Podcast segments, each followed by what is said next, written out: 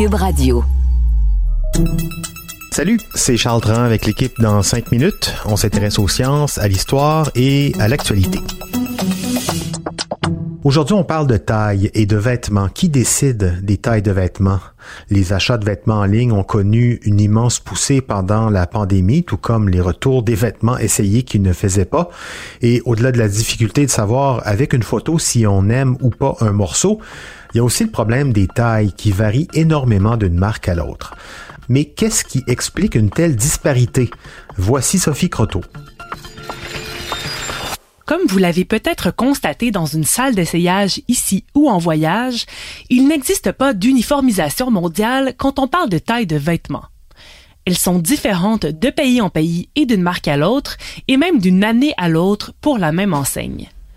Pourtant, on a longtemps cherché à établir une charte universelle pour finalement constater que le défi était pratiquement impossible. C'est du côté des hommes qu'on a d'abord voulu élaborer un standard quand il est devenu nécessaire de créer des milliers d'uniformes pour les soldats pendant les guerres napoléoniennes du début du 19e siècle. Comme les variations corporelles des hommes sont assez minimes, on s'est basé sur la taille du buste en assumant que le reste du corps serait vaguement proportionnel.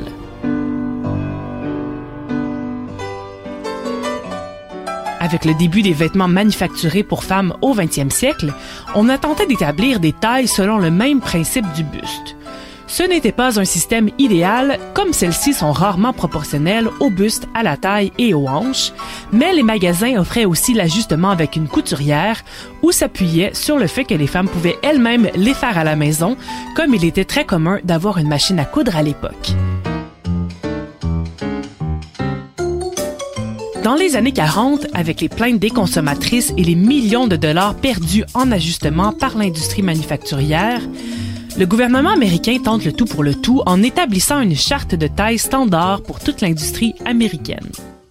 Les statisticiens du département de l'agriculture Ruth O'Brien et William Shelton sont mandatés d'établir ces standards en mesurant 59 endroits sur les corps de 15 000 femmes américaines pour ensuite consolider à la main toutes ces données et établir des moyennes.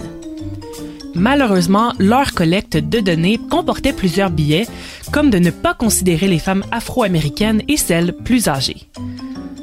Le résultat n'était donc pas particulièrement représentatif de la population américaine et les tailles étaient plus petites que celles réelles des femmes. Il a fallu attendre la fin des années 50 pour que le gouvernement américain revoie sa charte.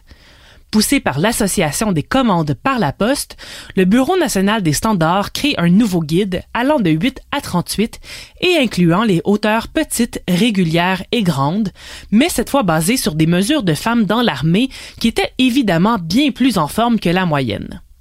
Encore une fois, l'effort était louable mais peu fonctionnel, surtout pour les compagnies qui devaient maintenant produire une trentaine de tailles différentes. Rapidement, les compagnies ont donc commencé à en faire à leur tête et à ne plus se baser sur les standards établis par le gouvernement, au point où ceux-ci ont été abolis au début des années 80.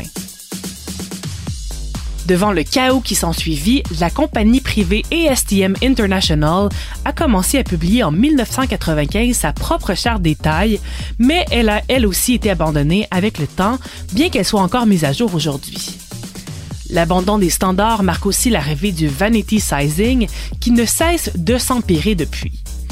Il s'agit du phénomène où chaque enseigne adapte ses tailles à sa clientèle idéale, en plus d'agrandir les vêtements des tailles plus petites.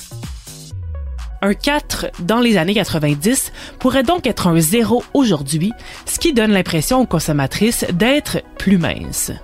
L'idée d'une charte de taille universelle est malheureusement une utopie parce que les variations sont trop grandes d'une personne à l'autre, mais aussi que les préférences en matière d'ajustement sont différentes, comme certaines préfèrent des vêtements plus amples qu'ajustés. Plusieurs pensent que la solution viendra plutôt avec la technologie, où on pourrait par exemple se créer un avatar à notre mesure et y apposer les vêtements pour voir comment ils tombent. Mais quoi faire d'ici là? Se munir d'un ruban mesuré pour connaître sa propre taille, pour la comparer aux chartes de chaque marque, ou encore mieux, apprendre la couture pour créer ses propres vêtements toujours parfaitement ajustés à sa taille.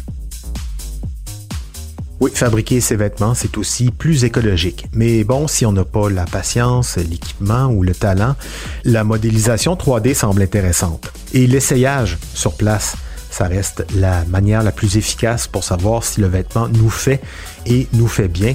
En plus de nous donner le temps aussi de réfléchir, parfois sur Internet, on, fait des achats impulsifs, un peu moins sur place. Merci Sophie Croteau, c'était en cinq minutes.